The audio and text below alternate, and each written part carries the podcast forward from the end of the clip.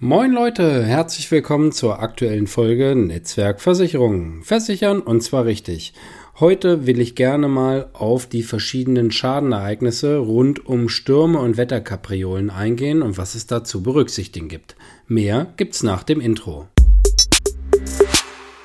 Extremwetter, Elementarschäden, Sturm, Hagel, Wetterkapriolen. Wo liegen die Unterschiede, wo liegen die Gemeinsamkeiten und was gilt es zu berücksichtigen? Zum einen, Extremwetter und Elementar ist das gleiche, also Absicherung gegen Extremwetter und gegen Elementarereignisse.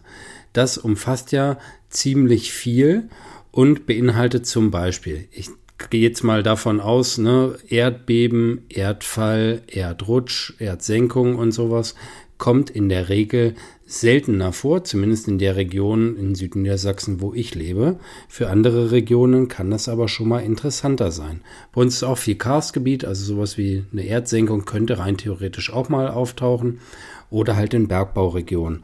Erdbeben auch relativ selten, auch so Sachen wie Lawinen, bei uns auch weniger Thema, aber was bei uns vor allem in den letzten Wochen aufgetreten ist, und das ist etwas, was ähm, sich über ganz Deutschland quasi zeigt, ist das Thema Starkregen.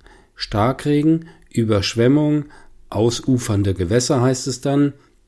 Und vor allem, ja, was passiert denn, wenn es mal innerhalb von einer Stunde 100, 150 Liter auf den Quadratmeter dann einen Niederschlag gibt? In der Regel schafft die Kanalisation das dann nicht. Das Wasser wird zurückgedrückt und wie gesagt, es kommt zu Überschwemmung. Das ist das, wo ich sagen würde, da sollte sich jeder Hausbesitzer einmal drüber Gedanken machen, ob er dieses Thema denn absichern möchte oder sich zumindest einmal Infos drüber einholt weil vor, ich glaube, sechs Wochen war es, gab es bei uns ein relativ schlimmes Unwetter und da hat mein Nachbar dann, wir hatten eine Woche später Straßenfest, mein Nachbar ist 84 Jahre alt, hat dann erzählt, dass er so etwas noch nie erlebt hat.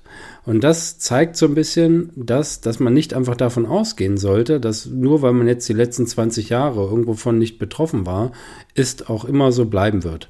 Ich glaube, ähm, wir brauchen uns nichts vormachen. Das Wetter wird sich ähm, ja nicht wieder beruhigen, hätte ich fast gesagt, sondern eben diese Wetterkapriolen werden zunehmen.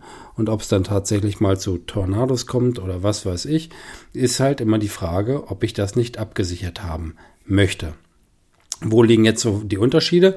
Ich habe natürlich in der Regel Sturm und Hagel abgesichert. Wir hatten jetzt bei uns auch relativ viele Hagelschäden, die aber jetzt nicht so schlimm waren wie zum Beispiel, wenn man jetzt äh, Sommer, wenn man von Sommer sprechen kann, eigentlich Herbst, schon fast 23.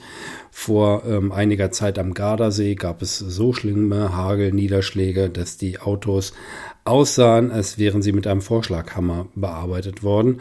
Und das war natürlich dann auch extremes Wetter, aber gehört halt in die Kategorie Hagel. Also von daher muss man das immer ein Stück weit abgrenzen. Und beim Wind ist es so, ich arbeite ja für die Allianz, da ist der Wind ab Windstärke 7 oder der Sturm ab Windstärke 7 abgesichert. Bei vielen Gesellschaften dann eben ab Windstärke 8. Das ist halt dann Orkanböe. Und wir haben es halt ganz häufig, dass mit Gewittern dementsprechend halt dann auch ja, Böen und, und sturmähnliche Böen dann quasi einhergehen. Und wichtig ist natürlich, dass das abgesichert ist und von daher halt auch der Appell, Wohngebäude ist das eine, Hausratversicherung, sprich ähm, die beweglichen Sachen ist das andere.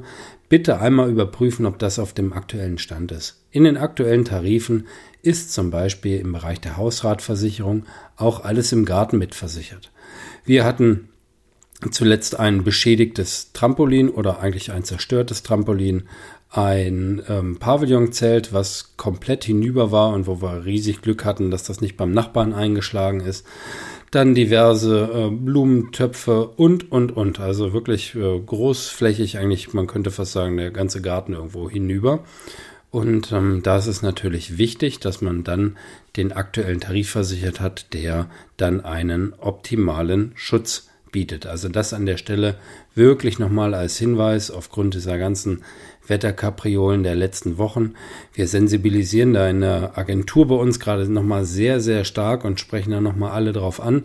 Das ist letztendlich dann ja meine Aufgabe, ne, fürs Thema zu sensibilisieren und dann halt nochmal um die Ecke zu kommen und zu sagen, pass auf, ich mache das ja grundsätzlich so, ich, ich verkaufe ja nichts, sondern bei mir gibt es alle Infos und dann entscheiden sich meine Kunden dann gegebenenfalls bei mir zu kaufen. Einfach die Informationen, die aber halt sehr, sehr wichtig sind dazu, zu transportieren, wie halt hier auch in dem Podcast. Ähm, und diese Folge zum Beispiel werde ich dafür verwenden, meinen Kunden, die bei mir eine Gebäudeversicherung haben und wo dann ein Gespräch ansteht, die dann zur Verfügung zu stellen, dass man sich das Ganze im Vorfeld dann halt schon mal anhören kann und sich darüber Gedanken machen kann. Ja, wie gesagt, sehr, sehr wichtiges Thema, weil die wenigsten bezahlen riesige Schäden am Gebäude eben mal aus der Portokasse.